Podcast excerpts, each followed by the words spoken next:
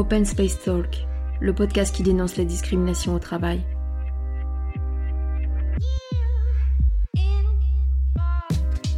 Pour ce deuxième épisode, j'ai rencontré Claude Emmanuel. Actuellement comédienne et modèle, elle évolue dans des domaines professionnels artistiques, mais aussi en parallèle dans le milieu de la vente et de la mode pour son job alimentaire.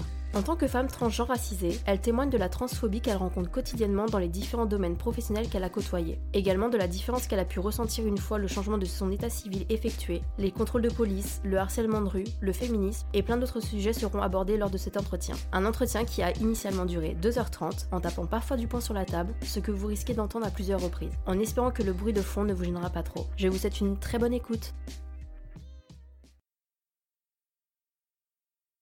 Alors, il faut savoir, pour la petite anecdote, c'est qu'on a déjà fait le podcast par téléphone la première fois qu'on s'est appelé. On devait s'appeler de 5 minutes et finalement, on a passé une heure. Donc, on avait fait complètement le podcast, ce qui était d'autant plus intéressant. Donc, on le refait encore aujourd'hui. Avec plaisir. On avait parlé du coup de la situation. Donc, euh, comme tu l'expliques, il y a deux situations te concernant. Donc, ton vrai emploi qui regroupe à peu près ce que tu as dit, beaucoup de milieux créatifs, et les jobs alimentaires qui sont le plus problématiques alors oui, c'est ils sont problématiques pour euh, ma sûreté, pour euh, ma sécurité, euh, pour ma stabilité. Parce que c'est quand même eux qui me fournissent l'argent pour pouvoir bah, payer mon appartement, payer la nourriture, payer les transports en commun, se faire plaisir aussi. Mais du coup, il y a toujours un, peu une espèce, d'épée de Damoclès qui, qui, traîne au-dessus de notre tête par rapport à, notre, à la composition de, de, nos êtres, quoi, tout simplement. Hein. Ouais lors, lors de, la prise de, poste dans ces emplois, surtout quand on est une personne qui est différente. Que ce soit par rapport à un handicap, par exemple, euh, que ce soit par rapport à la couleur de peau, que ce soit par rapport à l'identité de genre. Forcément, je suis une meuf trans, donc on va en revenir que ce soit par rapport à son expression de genre aussi, qui est liée donc du coup à l'identité de genre, euh, parce qu'on se présente dans, dans, dans, dans, la société comme on le désire et pas comme la société nous attend. Donc c'est un peu compliqué parce que ce, ce milieu de la vente, c'est un peu le, euh, le, reflet, euh, le reflet obscur de, de ce qui se passe dans le quotidien d'une personne trans en quelque sorte. D'accord, oui, le reflet un peu de notre société. Et euh, tu peux dire actuellement que ce qui se passe dans ton quotidien, les discriminations que tu peux subir dans ton quotidien, sont les mêmes qu'au travail? Non, je vais dire qu'au travail, elles sont cristallisées, elles sont vraiment euh, amplifiées. Parce que du coup, l'espace de travail avec une équipe, c'est comme un écosystème, on va dire, pour donner un peu une image comme ça. C'est un écosystème où euh, tu as une hiérarchie qui est mise en place. C'est un petit, un petit milieu dictatoire où si tu files pas droit, on va tout de suite te mettre en injonction euh, dans, dans, dans ce que tu fais en fait en permanence. Donc euh, c'est un peu du faillotage, du petit papier, bien entendu. Enfin, c'est c'est pas très sain dans tous les cas. Effectivement, tu m'avais donc expliqué que tu es dans le milieu de la vente essentiellement, dans les grands magasins. Oui, mais euh, ma première expérience à la vente, c'était pour le groupe H&M, dont je passerai le, les grandes lignes de détail, mais bon, ça s'est pas hyper bien passé. Euh, j'ai été engagée dans un contexte un peu euh, ric-rac, donc pour Another Stories. Été engagée le mois où ils ont sorti une campagne où c'était des personnes trans qui avaient fait une collection capsule de, de, de vêtements genre non-gender conforming. C'était, je sais pas, en 2016, il me semble. Et donc, du coup, j'avais tenté ma chance parce que je savais qu'il y avait cette collection qui est sortie. Et bizarrement, ça a été assez facile d'être de, d'être employée en fait dans, dans, cette entreprise, même en ayant pas commencé ma transition et en ayant déjà une apparence qui était, euh, moi je définissais euh, pas de non-binaire à l'époque, je disais plutôt voilà euh, androgyne, voilà je faisais 170 kilos, j'étais très imposante, j'avais quand même un physique, une expression de genre très féminine, même si j'avais de la barre parfois, bon, je, très très maquillée et tout, donc c'est ça, ça pouvait être problématique pour l'entreprise qui finalement a pris ce parti de, de m'employer pour je pense de mauvaises raisons, mais bon moi pour moi ça en était des bonnes puisque ben, ça me remplissait mon de caisse tous les mois, quoi. Et puis de fil en aiguille, là, euh, ma transition a un peu démarré. J'avais pas encore fait mes demandes de changement de prénom parce qu'à l'époque, il n'y avait pas la loi qui était passée encore.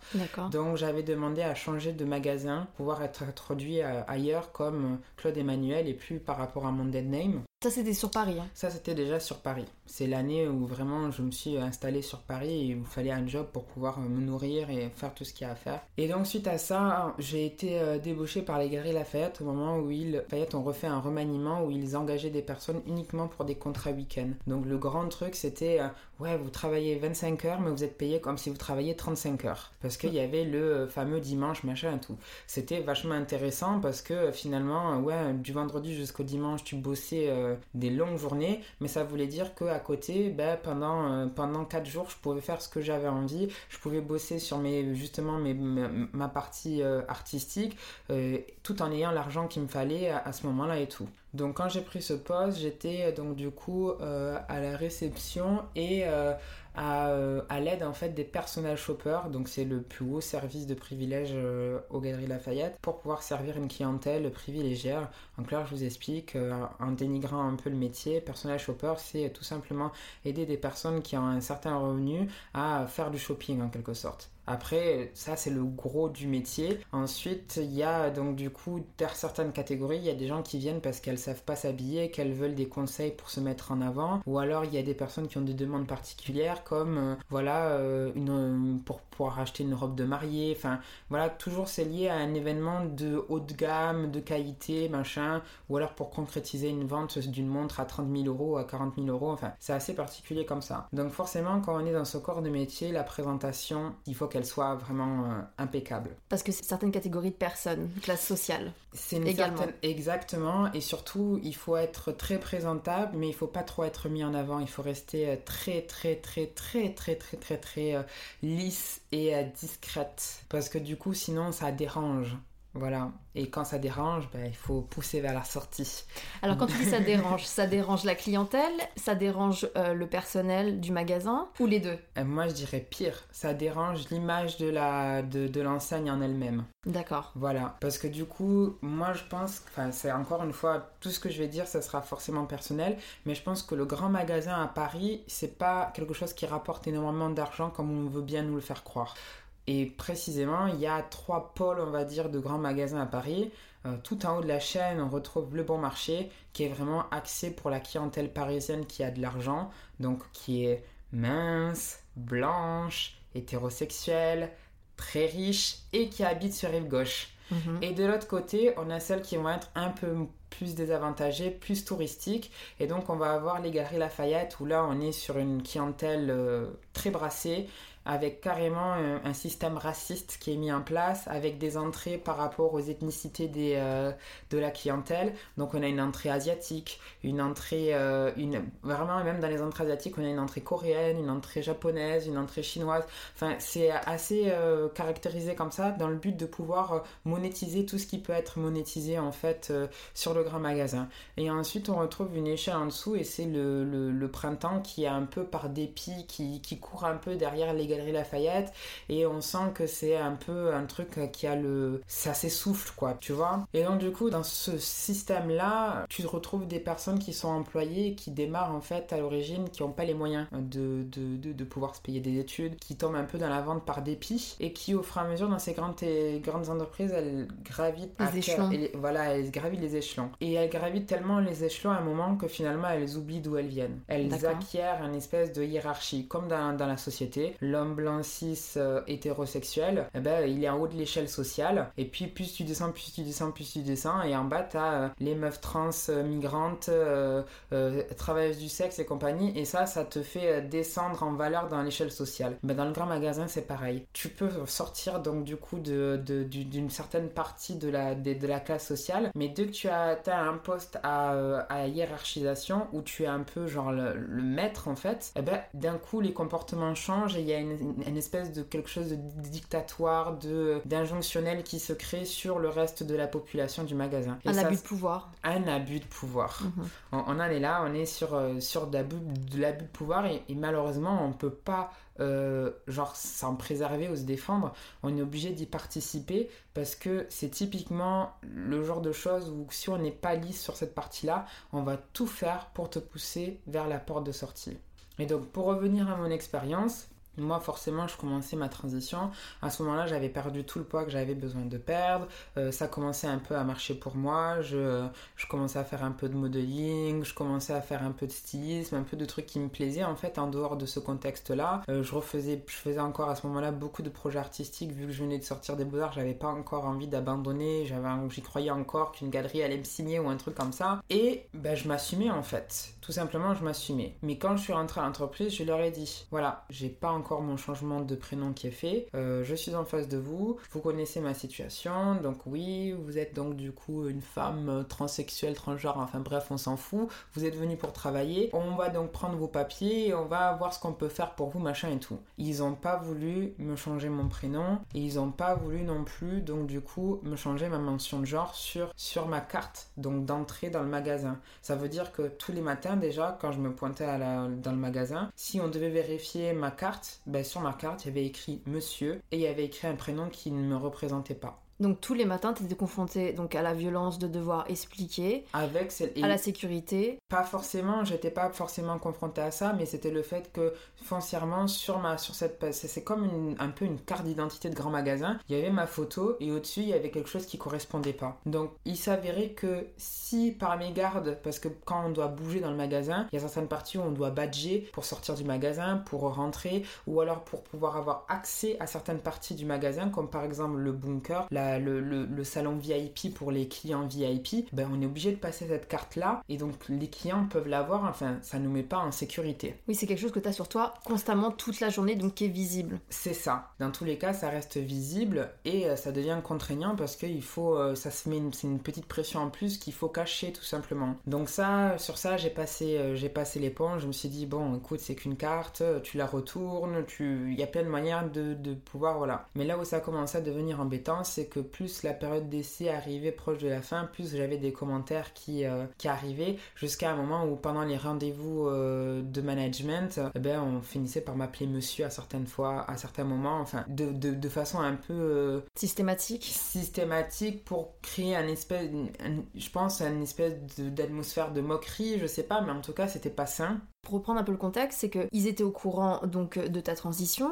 Ils ont dit ok, il n'y a pas de problème, on va dealer avec ça, nous ça nous dérange pas. Malgré ça, il n'y a eu aucun effort de fait, que ça soit sur les papiers, sur les. T'avais un badge également à ton nom? Alors heureusement, sur le badge, j'avais juste euh, la, notion de personnel shopping et euh, le badge, le Galerie, euh, Galerie Lafayette. Donc pas de prénom. Pas de prénom ou quoi que ce soit. Heureusement. Donc ça, ils ont fait donc l'impasse par rapport à ça parce qu'il faut bien dire que c'est pas une obligation de leur part de le faire, mais ça prouve vraiment l'intégration des personnes transgenres dans la société. Ils peuvent totalement le faire. Ils peuvent même changer le nom sur les fiches de paix. Ils peuvent laisser le nom de naissance et ajouter euh, souhaite euh, être, euh, enfin le nom le nom dit. C'est tout à fait possible. C'est tout à fait possible. Le, seul inconvénient qu'il y a encore actuellement dans la société, c'est que oui, on peut demander à ce que euh, euh, la notion de genre ou euh, le prénom soit changé sur les papiers officiels ou quoi que ce soit. En revanche, on peut très bien te demander en retour de fournir des justificatifs comme quoi ils ont été bien changés. Donc si tu n'as pas officialisé ta demande de changement de prénom ou si ton CEC e n'a pas encore été validé, ben on peut te refuser de te changer les papiers parce que euh, ils vont te trouver des, euh, ils vont te trouver des euh, comment on appelle ça? Des, prétextes des, prétextes voilà pour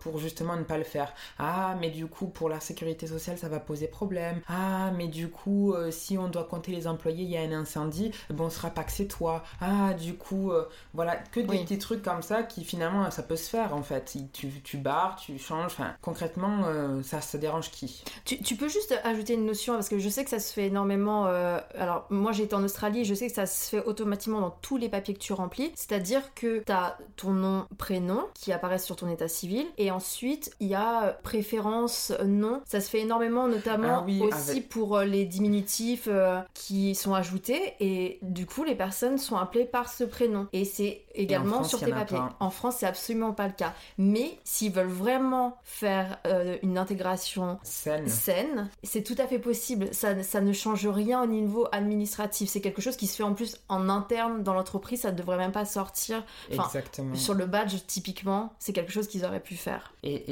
et, le pire dans ça, c'est que du coup, tu restes enregistré dans la base de données. Donc, c'est-à-dire que quand j'ai passé mon entretien euh, pour les Galeries Lafayette euh, Champs-Élysées, on m'a demandé si je connaissais Deadname qui portait le même nom que moi. Et puis même quand j'ai pris mon nouveau, quand j'avais pris mon nouveau poste au printemps en Nation, pareil, on m'a demandé si Deadname euh, avec mon, le même prénom que moi, je, connaissais cette personne. Et puis finalement, je le voyais. Il y a forcément, il y avait sûrement une photo, machin. Elle voyait bien que c'était moi. Moi, j'ai quand même dit que c'était pas moi. bien sûr, ouais. Mais je pense que dans tous les cas, c'est encore une fois un truc qui est pas sécuritaire. Euh, voilà, la personne travaille plus dans l'entreprise et, et face là des, bases de données, quoi. Enfin, et donc, comment s'est terminée cette histoire avec les Gary Lafayette C'est que euh, bah, finalement, on m'a poussé vers la sortie. Avant la fin de la période d'essai Avant la fin de la période d'essai. Et on m'a poussé vers la sortie avec des prétextes que ben, moi, j'étais pas au courant. Je savais pas que j'avais le droit de, de, poser des choses au prud'homme, machin. J'étais très mal entourée. J'étais pas accompagnée par des associations parce que j'en avais peur. Enfin, voilà, tout, tout, toute l'atmosphère faisait que dans tous les cas, j'étais perdante. Donc, comment ça s'est passé? Ils m'ont dit voilà, on te glisse un chèque en plus et euh, il n'y a pas d'émule. Bah, j'ai dit ok, alors que j'aurais pas dû. Et euh, ça m'a détruite intérieurement parce que du coup, un mois après, il y a la loi qui passait pour euh, faire le changement de prénom. Et euh, encore quelques mois après, il y avait la fameuse loi qui sortait, donc du coup, pour, pour que le changement d'état civil, le CEC, e se fasse donc du coup plus facilement, entre guillemets, c'est-à-dire avec plus le besoin d'avoir un avocat pour pouvoir être défendu, que ça se fasse un peu plus librement. Et je me suis dit, tu vas, tu, là, ça va faire un certain temps, tu vas commencer à toucher le chômage. Heureusement, avec cet argent-là, j'ai pu, euh, j'ai pu vivre, survivre euh, le laps de temps pour commencer à toucher le chômage. Et là, à partir de ce moment-là, je me suis dit, il est impossible que je puisse retrouver un travail tant que j'aurai pas ce, ce, fichu prénom et, et cette, ce fichu euh, CEC qui, qui soit changé. Donc, ça a pris plus d'un an et demi à tout mettre en place. Et ça, même ça a été une injonction qui est venue au sein même de ma colocation que j'avais à l'époque, parce qu'on me dit tu fais aucun effort pour trouver du travail et compagnie, mais comment faire un effort pour trouver du travail quand foncièrement tu, tu sais d'office que à cause de ça tu vas avoir des, tu vas être oppressé sur ton lieu de travail. Donc du coup c'était oui mais t'as besoin d'argent, oui mais j'ai besoin d'argent, mais j'ai besoin d'argent pour me, enfin faut que j'aille bien sur le lieu où que je me sente bien. C'est hyper important, c'est un endroit où tu passes une majorité de ton de temps. temps. Surtout c'est important que ça soit safe. il faut que ça soit safe. Et euh, ça ben ils arrivaient pas à comprendre quoi. Et euh, j'ai j'ai pu retrouver un travail stable, donc en bossant euh, chez Doc Martins, que vraiment, mais que deux semaines après avoir eu tous mes papiers changés en fait. D'accord. J'ai changé mes papiers, je me suis tout de suite mise à trouver du travail. J'ai été engagée tout de suite chez Doc Martins. On m'a pas posé de questions sur ma, sur ma transidentité parce que quand je suis arrivée, mes papiers, j'ai donné mes papiers, mes papiers ils étaient tous en règle et d'un coup c'était Ah bon, bah il n'y a rien à signaler en fait d'un coup ça devenait quelque chose qui entrait donc du coup dans une espèce de normativité j'entrais dans les codes qu'ils attendaient donc du coup euh, d'une vendeuse donc ça allait c'était c'était euh, c'était validé par euh, les personnes cis travaillant en haut du, du podium quoi. Et malgré ça j'avais quand même déjà postulé beaucoup de fois pendant plus d'un an et demi. J'avais postulé chez Doug Martins et ils savaient que j'étais trans. Et j'ai même appris par une employée qui disait on ne sait pas si on a envie d'employer une personne trans, alors que Doug Martins ils sont en permanence en train de dire on est une entreprise cool, on adore les gens qui sont différents, on adore les tatouages, on adore le rock and roll. Venez comme vous êtes, ayez des activités après le travail. Mais bam, cette personne elle est trans. Oh là là, ça va déranger la clientèle. Hein. on sait jamais. Hein. Et voilà, donc du coup, euh, il n'y a qu'une fois que j'ai eu tout ça qui était accompli que j'ai pu commencer à bosser là-bas. Et puis de toute façon, ça s'est très bien passé parce que ben, j'y vais pour travailler, j'y vais pas pour me rouler les pouces ou machin. J'ai un travail à faire, je le fais. Une fois que c'est fini, je rentre chez moi et puis voilà. Et puis finalement, la tranche horaire, tout ça, même si je m'y sentais plutôt bien, j'adorais mon équipe et tout, je me suis dit, euh, ouais, il faut que tu retournes sur quelque chose qui soit plus qualitatif et qui te rapporte plus d'argent. Et là, euh, donc euh, au début de, de l'année 2019, plusieurs annonces sont sorties pour faire du personnel shopping, genre un grand remaniement dans l'entreprise printemps, grand, grand remaniement pour retrouver du personnel shopping dans différents printemps en banlieue parisienne et dans Paris. Donc en gros sur l'annonce, cherche personnel shopper, nanana, poste en 35 heures, bien payé, machin. Je vais passer les entretiens, il y en avait quand même 4. Je les réussis tous, je suis engagé. Mais déjà là, on m'annonce que je vais pas pouvoir commencer à travailler avant le mois de mai. Pour quelle raison? bah en fait parce que euh, on, m'a dit que parce qu'il y avait des personnes ils partaient en vacances mais pourquoi? Parce que dans une entreprise en fait le mois de mai c'est un peu le, départ de l'année Donc ils n'avaient ils, pas besoin de me verser de primes de, départ, de, départ en vacances qu'ils reçoivent tous les, tous les mois au mois de mai. Donc ils faisaient des économies en fait en m'engageant qu'à partir du mi de mi-mai. D'accord. Voilà, donc déjà là, ça montre la bonne foi de l'entreprise. Deuxième temps, je vais signer mon contrat. On m'avait dit oui, grande formation d'un mois ou de dix, avec une dizaine de journées chez S-Mode pour revoir les bases du personnel shopping. Oui, poste en 35 heures. Bom, je signe un contrat en 36 heures qui peut être transformé en heures supplémentaires. Et en plus de ça, on me demande des comptes de chiffres pour un salaire qui... Euh, on me demande de faire 600 000 euros euh, minimum par année sans les primes du coup, pour, qui ne déclenche pas les primes, pour un salaire de 1600 euros net par mois. D'accord, c'est les objectifs qu'on t'a donnés. C'est les objectifs qu'on donne. En clair, ça veut dire qu'il faut que je fasse 60 000 euros de chiffre d'affaires par, par mois dans le magasin pour pouvoir rentrer dans les, euh, dans, les stats. Dans les stats. Ça me paraît énorme. Donc du coup, qu'est-ce qui se passe? Bah, Je suis engagée dans le Printemps Nation et Printemps Nation, c'est un magasin qui est en train de couler. tous les petits essais se font dans ce, dans ce grand magasin-là et la clientèle est âgée. Euh, blanche euh, ou désolé de dire ça, c'est une clientèle qui a de l'argent et avec euh, voilà si elle est pas blanche, elle est d'une autre ethnicité raciale avec beaucoup d'argent et elle est très exigeante et bizarrement quasiment tous les employés de, de l'entreprise Nation elles sont racisées. D'accord. Voilà et on voit que ça pose problème à la clientèle, à la clientèle qui du coup ne se reconnaît plus parce qu'elles avaient leurs petites habitudes avec leur ancienne petite vendeuse du coup partie à la retraite et que les nouvelles vendeuses, bah, elles sont racisées, mais elles se laissent pas faire, quoi. Donc euh, ça pose un peu problème. Voilà. Je pense que ça doit déranger un peu la clientèle qui euh, fuit un peu l'espace du magasin. En dehors de ça, du coup, il y a une énorme pression hiérarchique sur le magasin parce que le magasin, on dit oui, le magasin va très bien, machin, nanana, mais entre les boutiques qui sont sur place, donc qui ont des chiffres à faire correspondant à la marque à laquelle elles correspondent, et le chiffre d'affaires qui, doit, qui est demandé par le printemps, il y a un fossé énorme. Le printemps, ah oui, tout va bien, mais du côté des entreprises, c'est mais putain, vous avez fait moins 30% de chiffre d'affaires, mais comment ça se fait? Nanana, c'est pas bien, vous allez avoir un blâme, machin et compagnie. Donc du coup, donc une énorme pression sur le personnel constamment. Il y a tout le temps une énorme pression sur le personnel en permanence et en plus du coup, une pression qui est fournie par les managers parce qu'ils sont euh, eux-mêmes sous pression par les RH, qui sont eux-mêmes sous pression par le directeur du magasin qui lui-même était un vendeur à l'origine. D'accord. Donc voilà, et forcément, c'est un homme blanc, grand, bien en forme, avec des yeux bleus, euh, avec une façon de parler très paternaliste et diplomatique. Donc du coup, en fait, euh, il sait doser les mots pour jamais se faire un peu avoir, quoi. Donc on est toujours un peu sur une forme d'injonction. Donc bah là, je prends mon poste pour ce nouveau job et je me suis dit, yes, nouvelle vie, euh, ok, c'est pas grave, t'as pas de jours de congé, mais tu vas gagner plus d'argent, écoute, c'est pas grave le magasin, il correspondait pas du tout à mes attentes. Mais outre ça, le premier jour où je suis arrivée au travail, eh ben, je suis tombée nez à nez avec une fille avec qui j'étais au lycée à 1000 km de là. Oui, parce que tu es du sud de la France, c'est ça? Je suis du sud de la France. Donc quelque chose d'improbable.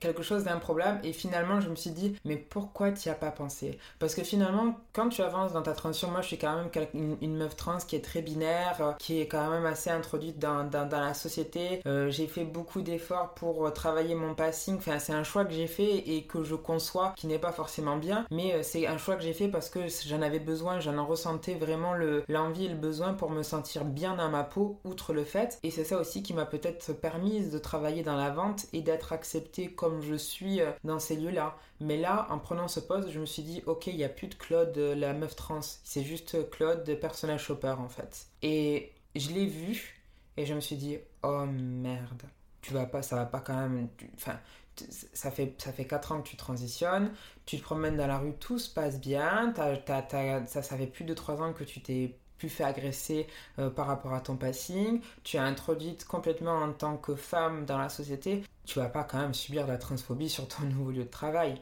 Et comment ça s'est passé euh, du coup cette première rencontre avec cette personne? Bah alors du coup la porte de... En fait il y a, y, a y a des portes dévoilées dans, le grand magasin qui atterrissent sur des salons où on place les personnes pour pouvoir leur faire leurs essayages et compagnie. Et vraiment à 10 cm de cette porte là il y a le, petit stand donc du coup où se pose la personne, cette personne en particulier euh, pour son stand donc du coup où, elle est, euh, où elle était genre shop donc dirigeante de corner. D'accord. Et je la vois et je fais Oh non. Vous êtes vus au même moment Pas forcément, moi je l'ai vue avant d'arriver, mais dans tous les cas, j'étais obligée de passer devant elle. Donc je passe devant elle, elle me dit ah, bonjour et tout, et là elle s'arrête. Et je fais ah, il y a plein de gens autour de nous, si elle me clopte, ben c'est fini pour moi en fait. Et elle fait mais j'ai l'impression de, de vous connaître de quelque part et tout, euh, mais euh, on se connaît pas, nanana.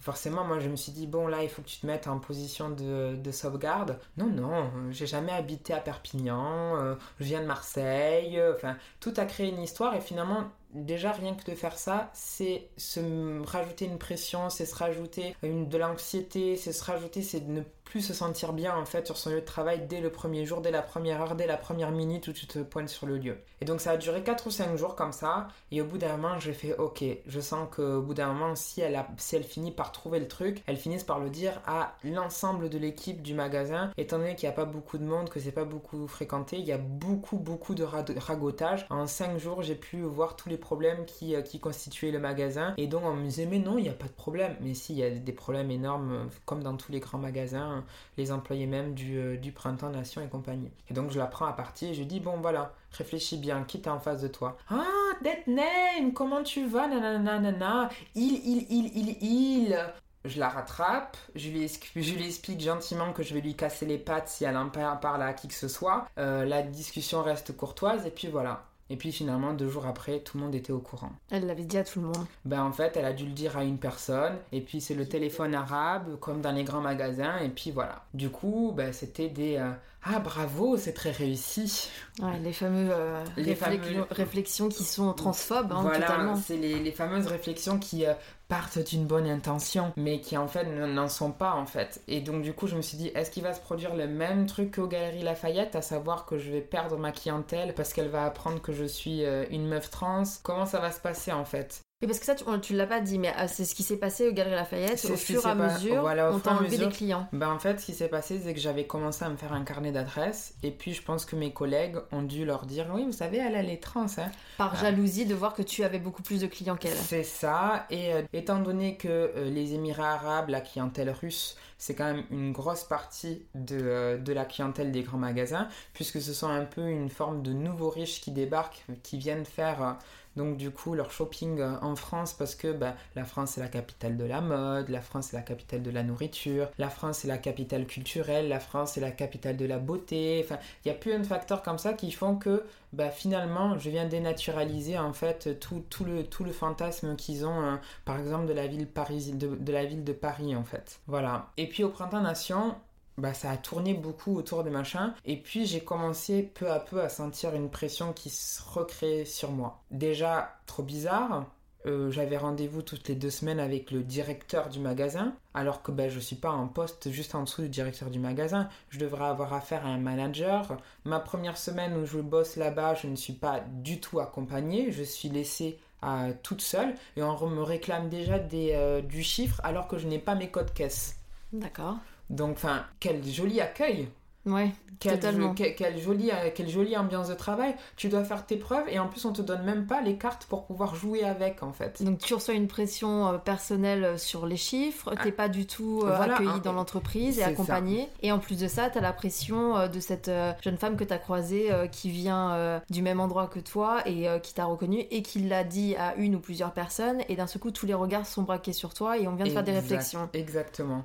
Donc d'un côté c'est ah Claude Emmanuel elle bosse bien hein. et puis en rendez-vous c'est Claude Emmanuel peut-être qu'il faudrait cacher votre tatouage peut-être qu'il faudrait cacher votre décolleté peut-être qu'il faudrait porter des robes plus longues et je me dis mais c'est bizarre oui parce que vous voyez vous faites pas beaucoup de chiffres à l'homme bref premier détail c'est pas grave de fil en aiguille, je commence à me sentir de plus en plus mal. Euh, je, je ne fais pas, je ne fais pas les 35 heures que je m'attendais. Je commence à en faire 40 avec des horaires euh, discontinus, à travailler euh, 8 ou 9 heures par jour, alors que foncièrement, je peux pas rester dans une ambiance de travail plus de 7 heures parce que j'avais signé pour un 35 heures. Et en plus de ça, j'ai des horaires de, de- j'ai des jours de repos qui sont pas du tout alliés. Oui, il faut rappeler que c'est ton job alimentaire, donc ça te permet pas de faire ce qu'il faut faire à côté. Donc là, t'es complètement dédicacé au printemps. Voilà, je suis, euh, je suis dispensée de tout ce que je fais à côté. Du coup, je commence à me sentir mal et je commence à vraiment euh, j'avais un traitement hormonal qui était euh, pas très bien dosé. Et là, je le ressens vraiment. Je suis vraiment en dépression et je recommence à prendre du poids. Euh, considérablement. À tel point que euh, le jour où je me suis mise en arrêt de travail pour pouvoir euh, éviter de, retourner travailler là-bas, je pesais 81 kilos alors que l'année d'avant, je pesais 63 kilos. D'accord. Il y a eu un impact sur toi psychologiquement important. Et vraiment important. Et bon, pour, tous, pour tout dire que finalement, j'ai commencé à recevoir des mails avec des messieurs dedans. De la part de... De la part, de, de, la part du, du... Des responsables et du service. machin. Après, tu dis, oh mais non, tu sais, c'est un, euh, c'est un email général, donc... Euh, bah pourquoi alors mes collègues, elles reçoivent madame et moi je reçois monsieur, en fait. Oui, puis si c'est général, on dit monsieur, madame, généralement. Voilà, c'est ça. Et, et, donc du coup, j'ai compris que ça allait euh, mal tourner. Puis après, j'ai des collègues qui viennent me voir et qui viennent me dire, oui, tu sais, avec ton contrat, tu es, tu es censé avoir deux jours de repos. Donc vas-y, je te donne ce papier. Il y avait beaucoup de trucs en bis-bis. Et en fait, je sentais que j'étais en train de me faire concrètement arnaquer et que si je rentrais pas dans leur petit papier, eh ben, je pense qu'ils allaient me pousser vers la sortie. T'étais encore en période d'essai à ce moment-là Et j'étais toujours en période d'essai. Je sens que dans tous les cas, si j'avais tenu la pression, j'aurais validé ma période d'essai. Je pense que ça n'aurait pas été un problème parce qu'ils sont tellement à la dèche de personnel qu'ils ils, allaient tout prendre en fait. D'accord. Voilà. Et donc le dernier jour de travail s'est manifesté par une photo de moi collée sur mon casier, mais une photo avant transition. Alors j'ai jamais été une personne qui, euh, qui a une expression de genre euh, masculine importante, mais c'était quand même une photo de moi, euh, de mon Facebook personnel, donc quelqu'un qui devait être ami avec moi, qui a dû communiquer avec une des personnes du printemps qui devait me connaître. Il y a quelqu'un qui est parti fouiller dans tes, dans ton, sur les réseaux sociaux. C'est ça. ton Facebook qui est un réseau social qui est fermé, donc ouvert uniquement à tes amis que tu sélectionnes. C'est ça. Et quelqu'un donc a été chercher la photo, l'imprimer et le mettre sur ton casier. Et le mettre sur mon casier. À la vue de tous les employés. À la vue de tous les employés. Et là, en fait, je me suis dit, ok, tu vas pas chercher à comprendre.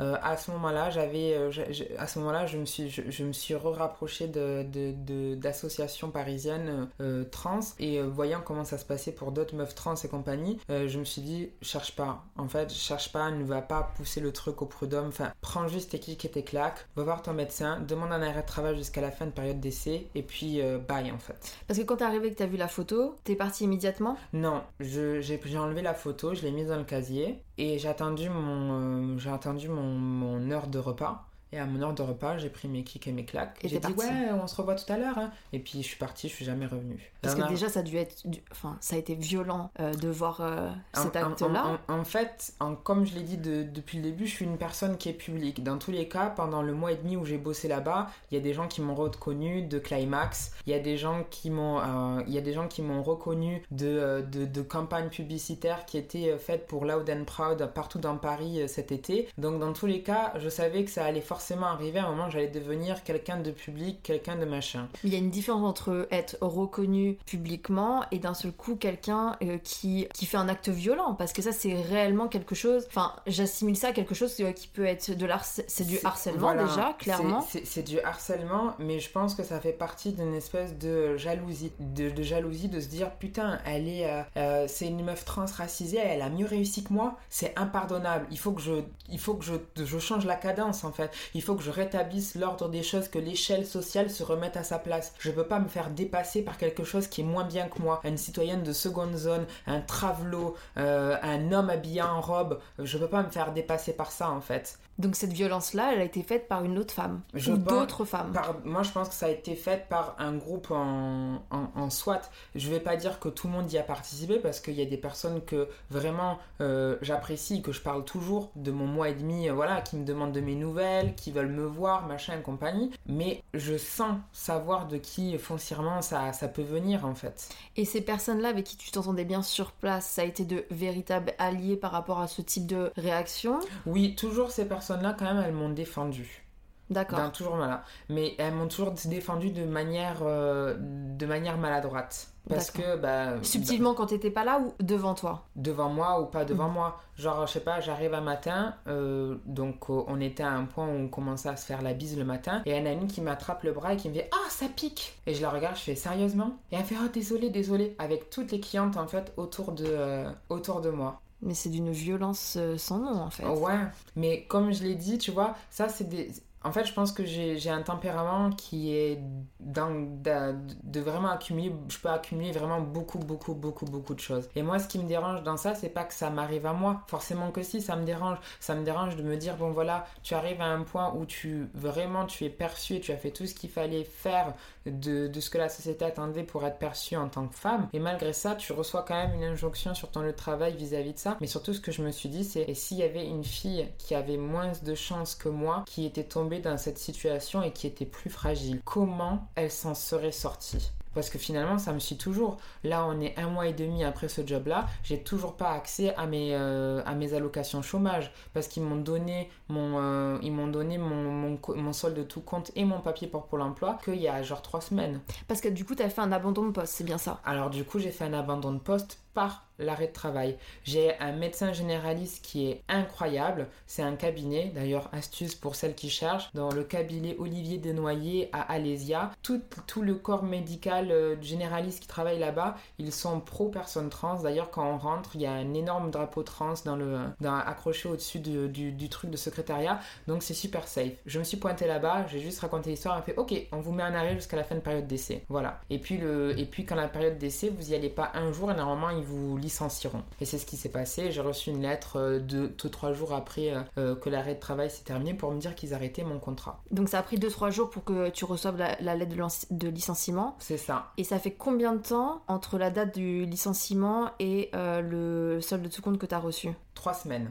D'accord, ça me paraît énorme. Bah, c'est la fin du mois. Ils ont attendu ils la ont attendu la fin du mois pour faire les paies. Ils ont attendu la fin de mois de faire des paies pour pouvoir euh, genre régler mon problème en fait. D'accord. Donc, là actuellement tu as ni as aucune ressource qui tombe, que ce soit euh, chômage ou euh, ou CPAM ou autre chose, tu n'as rien. J'ai de l'argent qui doit m'appartenir, qui est quelque part dans le dans l'écosystème. Comme je suis une personne débrouillarde, ben, j'arrive à m'en sortir. Hein. voilà, tu crées des mécanismes de, de, de défense et de, de, de safety qui, qui t'appartiennent. J'avais un peu d'argent de côté, ben, cet argent il devait me servir pour mes prochaines interventions chirurgicales, ben là, elles me servent pour vivre. Donc, je vais devoir recommencer à zéro de ce point-là. Et euh, j'ai dû vendre une grosse partie de ma garde-robe euh, sur Vinted pour pouvoir donc financer, euh, pour pouvoir payer mon loyer ce mois-ci et pour le payer le mois prochain, par exemple. Et heureusement que j'ai retrouvé un nouveau job parce que du coup, euh, c'est grâce à ce nouveau job, il me tarde d'être à la fin du mois de septembre pour pouvoir toucher la paix, quoi, en fait, de, de ce nouveau job, quoi. Et ce nouveau job, donc tu m'as dit que dès l'entretien, ça s'est déjà beaucoup mieux passé. Il y a beaucoup plus de potentiel pour que ça se passe bien, du moins sur le papier. Ah, du, du, moins sur le papier, mais même, euh, je le sais déjà parce que des personnes trans travaillent déjà dans l'entreprise. D'accord. Oui, soyons clairs, j'ai fait un peu de bis-bis, je me suis fait un peu euh, sponsoriser, disons, pour rentrer donc du coup dans cette maison de luxe. Et euh, et, donc du coup, euh, enfin, j'y suis allée. Vu le passif que j'avais, ils ont, c'était trop alléchant, ils m'ont prise quoi. Voilà. Les horaires de travail me conviennent tout à fait. 11h-19h, ça veut dire qu'à partir de 19h, ben, je peux aller au sport. Si je, je, suis en train de monter une pièce de théâtre en non-mixité avec des potes, donc du coup, ben, je vais pouvoir aller m'entraîner au théâtre avec eux. Euh, je vais pouvoir avoir, si j'ai envie de sortir au resto avec des potes ou machin, je vais pouvoir le faire. Si j'ai envie de faire les boutiques après le travail, je vais pouvoir le faire. En fait, je vais pouvoir avoir tout simplement une vie. Donc euh, ça, c'est pratique. Et, dans un endroit safe. et dans un endroit safe parce que les trois autres employés, bah, y a, déjà, y a la, directrice, elle est euh, lesbienne, elle est racisée, et elle m'a expliqué qu'il y avait déjà eu des problèmes de racisme qu'elle avait réglé direct. Donc qu'elle allait rien pas pouvoir, qu'elle allait rien laisser passer euh, s'il y a quelqu'un qui faisait un commentaire sur, euh, sur, sur ma transidentité. Bon, ça déjà c'est hyper rassurant et c'est déjà comme, enfin, c'est comme ça que ça devrait se passer normalement. C'est comme ça que ça devrait se passer normalement. Vu qu'on sait que ce n'est pas le cas, c'est rassurant que ça soit dit ouvertement durant l'entretien quand t'es concerné en fait. C'est ça également sur le fait qu'il y a une différence entre l'identité de l'entreprise, ce qu'elle souhaite entrer au niveau marketing, parce que actuellement il y a tout un capitalisme autour du féminisme, autour des personnes LGBT. Le pinkwashing. Voilà, tout à fait. Et puis euh, ce, côté aussi euh, de cette diversité positive aussi. Donc il y a toute cette communication là. Donc quand une personne concernée, on se dit bah tiens, je vais aller vers cette entreprise parce que tout ce qu'elle propose en termes de communication, du coup, je vais être safe. Et arriver là-bas, c'est exactement la même chose euh, partout, en pire. Ah, voilà. Et, surtout, ce qui c'est ça, c'est que du coup, même au sein même de l'entreprise, c'est même pas considéré, c'est considéré de safe par les personnes qui sont woke qui sont même un walk in progress, tu vois. Mais ça, finalement, pour les entreprises, c'est genre, ah, c'est un outil cool pour attirer euh, des gens pour qu'ils viennent travailler chez nous. Parce que foncièrement, il n'y a personne qui a envie de travailler là-bas. Qu'ils ont compris que du coup, il fallait se positionner comme ça actuellement pour réattirer une autre clientèle et se dire, bon, bah là, au moins, on est sûr de toucher plus de personnes. Et c'est le, euh, c'est le côté. Euh, transversalité de, de, de, de, tout ce problème qui se passe en ce moment avec tout ce qui va être lié au, transféminisme et donc du coup à vraiment toutes ces intersectionnalités qui arrivent aujourd'hui, c'est que comme, comme ça devient des, débats publics et des luttes publiques, euh, ils sont obligés de s'aligner. Mais comme ça reste des entreprises et qu'ils doivent faire du rendement, ils le font de façon euh, tricky, de façon, euh, de façon euh, un peu, voilà, avec un contrepartie, pour mieux nous englober, pour mieux nous chasser, pour mieux nous, nous contrôler, pour mieux nous injonctionner, pour mieux nous, nous oppresser au sein même du lieu de travail, ne serait-ce que par des trucs bêtes. Par exemple, paf, une fois par semaine, tu reçois un mail ah, comment s'est passée votre semaine de travail dans notre entreprise? Mais ils t'ont envoyé le mail. Ce test est anonyme. Ben non, il n'est pas anonyme. Il n'est pas anonyme parce que forcément ils te l'ont envoyé, donc ils savent d'où il va, d'où il va sortir en fait.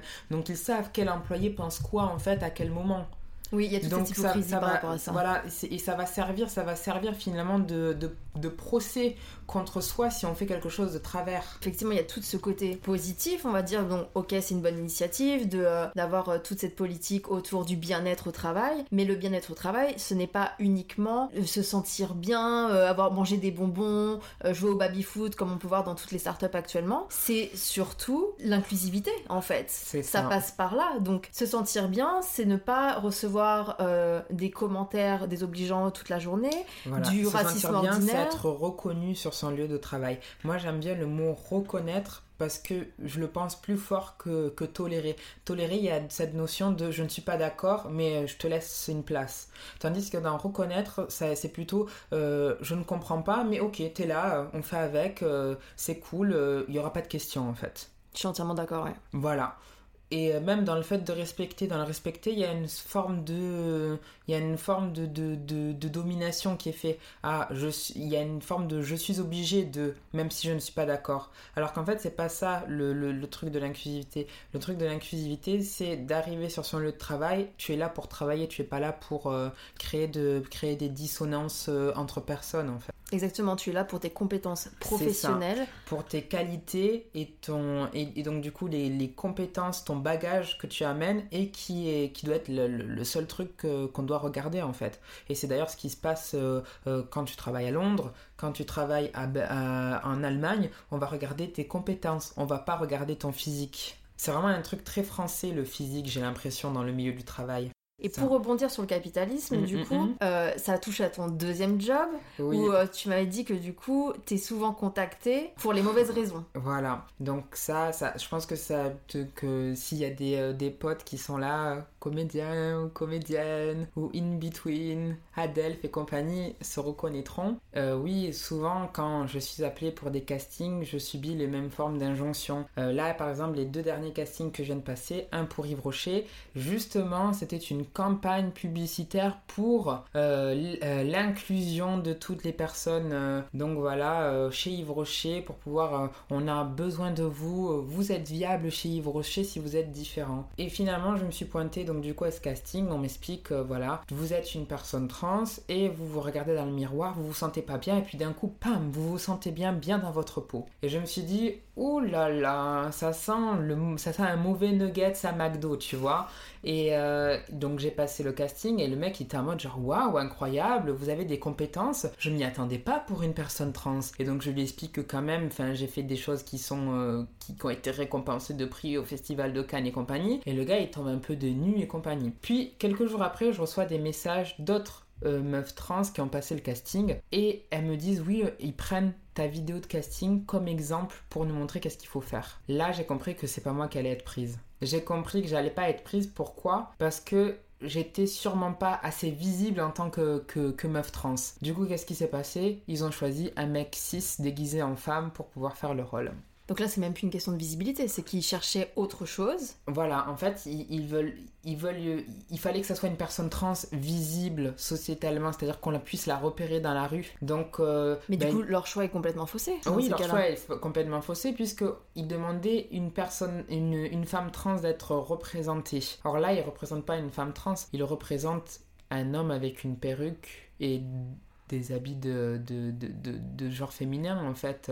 Donc ils n'ont pas compris ce que c'était la transidentité. Non, ils n'ont pas compris ce que c'était la transidentité. Donc on attend que la pub sorte pour pouvoir créer un hashtag pour pouvoir boycotter la publicité. Deuxième chose, je sais pas si on peut citer les noms, mais on s'en fout, on va les citer. Voilà, il y, y, y, avait, euh, comment on appelle ça, une série de vidéos sur internet, euh, une espèce de chaîne où c'était un peu de trucs d'acting qui s'appelle En passant pécho. D'accord.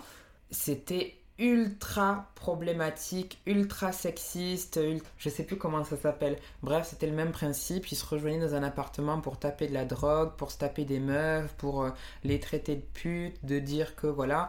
Bref, c'était très problématique à chaque fois qu'un épisode sortait et tout le monde rigolait. Haha, qu'est-ce que c'est drôle, ha Bref. Et donc en fait, deux de ces personnes-là montent leur propre, leur propre court métrage. Ils ont eu un financement par euh, une entreprise qui s'appelle Iconoclast. Coucou. Et donc du coup, on m'a appelé explicitement. On m'a dit oui, Claude Emmanuel, on a un rôle taillé pour toi, euh, on peut s'arranger sur le contrat, il peut y avoir des financements, nanana, euh, il faut vraiment que tu viennes jouer, nanana. Alors je me dis, bah génial, quel est le rôle Oui, alors je t'explique. Donc tu vois, tu as la rôle de la femme du, rôle principal qui a un mec de cité, c'est un loser, nanana. Et puis t'as son pote, il est loser aussi, mais il fait un peu de harcèlement aux filles. Mais en fait, voilà, il dit qu'il est pécho, machin et tout. Déjà, je dis, qu'est-ce que c'est que ce truc? Et puis en fait, je t'explique, et donc à un moment, il se retrouve au bois de Boulogne, il se retrouve avec euh, quatre putes, et toi, tu jouerais le rôle d'une des putes. Et je lui dis, mais pourquoi vous avez besoin d'une meuf trans pour jouer une prostituée en fait? Bah, parce qu'au Bois de Boulogne, il y a des euh, trans. Et je fais. Et donc, du coup, il faut que ce soit une meuf trans qui incarne. Pourquoi je pourrais pas avoir le rôle de la femme, ou de l'épouse, ou de la mère, ou euh, de l'avocate, de la super-héroïne? Pourquoi c'est pas moi en fait? Oui, mais c'est pas. Ah oui, t'as raison, enfin, c'est peut-être un peu problématique et tout. Mais c'est même pas problématique, c'est juste pourquoi il faut que la personne soit trans pour pouvoir jouer ce rôle-là. Parce que ça continue à stigmatiser les personnes trans, en fait. De les associer à de la prostitution, à, du travail du sexe, et qu'on puisse pas sortir, en fait, de, de cette image-là. Et le plus rigolo dans cette histoire, c'est qu'elle m'a rappelé il y a moins d'une semaine pour me dire que le rôle avait évolué. Mais elle reste euh, prostituée du Bois de Boulogne. Parce que tu disais que ce qui est problématique d'autant plus, c'est que euh, malheureusement, euh, sans jugement aucun, il y a certainement une autre femme trans qui va être contactée et qui, par des soucis financiers, va certainement et accepter. Je et je suis même pas sûre que ce soit rémunéré du coup pour elle.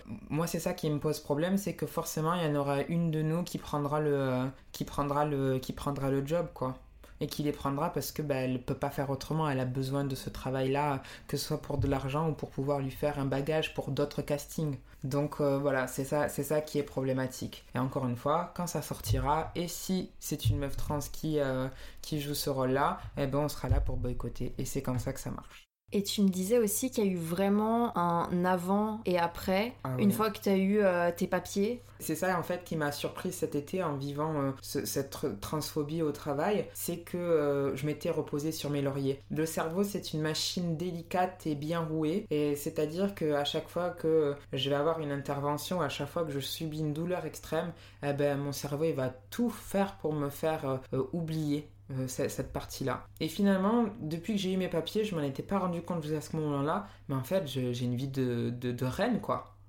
J'ai une vie de reine. Je me suis fait contrôler par la police easy. Euh, pour, pour passer les entretiens, pour donner les papiers, pour avec la sécurité sociale easy. Je vais passer des prises de sang, je donne ma carte vitale. Vous avez les. C'est quand vos dernières règles? Enfin, c'est des trucs qui font que finalement, ouais, tu, tu, tu, rentres dans. Euh, t'invisibilises, tu sens que tu te reposes sur cette sécurité. Et là, bam ça revient au moment où tu attends plus, quoi. Ça revient sur le moment où tu attends plus et tu prends conscience de plein de choses euh, d'un coup, quoi. Tu parlais des contrôles de police. C'est quelque chose qui t'est arrivé régulièrement? Oui, oui, oui, oui. oui. J'ai un style vestimentaire qui est particulier. J'ai toujours, euh, toujours aimé les vêtements. Mais alors, depuis que j'ai commencé ma transition, j'expérimente le vêtement euh, de toutes les manières que je peux, en fait. J'adore le vêtement, même s'il y a un gros problème d'éthique et de production lié au vêtement. Le vêtement, c'est quelque chose qui permet de m'exprimer en tant que moi-même et de le sortir, qui fait ressortir ma personnalité, qui fait sortir aussi mon identité et compagnie. Donc, ben, il m'arrive souvent, très souvent, de porter des robes et il s'avère qu'elles sont souvent courtes. Qu'est-ce qui se passe? Ben, souvent, quand j'avais pas mes papiers, dans le métro, bam, contrôle de police. Contrôle de police, pourquoi? Parce que c'est soit des mecs machos et que en fait ils ont envie de dragouiller un peu, ou alors c'est parce que la tenue de vestimentaire est trop bizarre, d'élite faciale sans de contrôle. Et dans tous les cas, c'est le même rapport qui se passait. Mais dans ce cas, il faut vous appeler euh, madame ou monsieur? Mais en fait, vous avez quoi en face de vous? Bah, je sais pas, euh, madame. Bah non, en fait, c'est pas je sais pas, c'est oui, c'est madame en fait. Je pense que mon expression de genre correspond à ce que je représente, donc c'est madame. Mais il y a écrit monsieur là, donc du coup, comment on fait? Je sais, bah ça va changer dans pas longtemps, vous euh, laissez-moi passer. Et après, il te les papiers. Oh, oh, oh, t'as vu, c'est un mec, oh Devant toi. Ah, genre en sous en sous en euh, sous euh, messe basse quoi pour se foutre de la gueule de mm. celui qui, qui pensait que j'étais euh, genre la meuf qu'il allait pouvoir avoir le numéro peut-être bref voilà et du coup maintenant que la carte d'identité elle est genre valide entre points entre guillemets bah, d'un coup c'est genre plus easy, plus facile. Et du coup ça déclenche le côté maxi, dragouille lourde de, du mec de base et tout. Ouais, du coup vous faites un truc ce soir et tout. Oui, je fais quelque chose et euh, je suis fiancée donc euh, vous allez me laisser tranquille. Par la police. Par la police ce qui est censé représenter l'ordre et la justice. Je mets bien des guillemets qui ne sont pas visibles. Il faut le dire aussi, euh, ça m'a pas toujours porté euh, ça m'a pas toujours porté chance de d'avoir ce six passing parce que bah, il m'est arrivé les trucs de base de meuf 6 j'ai failli me faire violer euh, j'ai par des par un Uber driver par un Uber Eat j'ai Je me suis fait tripoter dans le miroir, dans le, miroir, dans le métro, euh, avec une autre meuf 6 à côté de moi. Des mecs se sont branlés sur moi, en gros, enfin des trucs très violents. Et finalement, je me suis dit, putain, tu peux pas te laisser faire euh, vis-à-vis de ça, il faut que tu réagisses. Et du coup, j'ai réussi à créer des mécanismes de défense. Et euh, voilà, on, se les échange entre, entre meufs trans, entre meufs cis, entre femmes en général en fait. On se les échange et ça permet finalement de contrer tout ça. Et, le mot d'ordre c'est euh, si tu peux te servir de ça pour t'en sortir d'une situation, sers-toi-en. Prends ce qu'il y a à prendre. Est-ce qu'il y a une solidarité qui est créée entre femmes trans? Oui, on est un gros réseau. Hein. et avec les femmes cis? Avec les femmes cis, c'est un peu plus délicat. Un peu plus délicat parce que en ce moment, justement, on parle de cette montée du féminisme mais c'est une montée du féministe qui reste quand même très blanche, bourgeoise, euh, voilà, euh, qui est quand même très privilégiée, qui bizarrement ghost un peu euh, les femmes qui sont racisées. Et alors attention, quand il est question de femmes trans, là c'est problématique. Elles n'ont pas de vulve, donc du coup, c'est pas des femmes.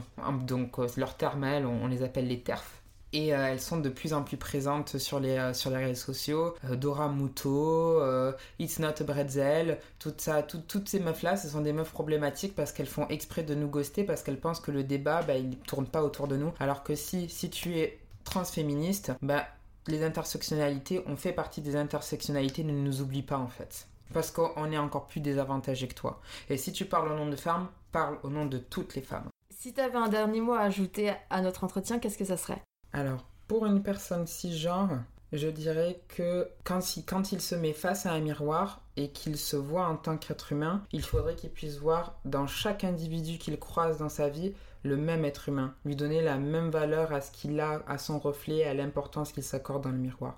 Rien de plus, rien de moins. Et pour une personne trans dans une société où on ne veut pas d'elle et où il n'y a pas de place pour elle, il faut qu'elle soit inexcusable et il faut qu'elle prenne de la place, qu'elle soit inadmissible, qu'elle soit injonctrice. Il faut qu'elle se soulève, qu'elle prenne de la place. Voilà, donc ça veut dire qu'il faut qu'elle se batte. Merci beaucoup Claude Emmanuel. Mais c'est moi. Du 16 au 30 octobre, la page Instagram Open Space Talk sera dédiée aux personnes transgenres.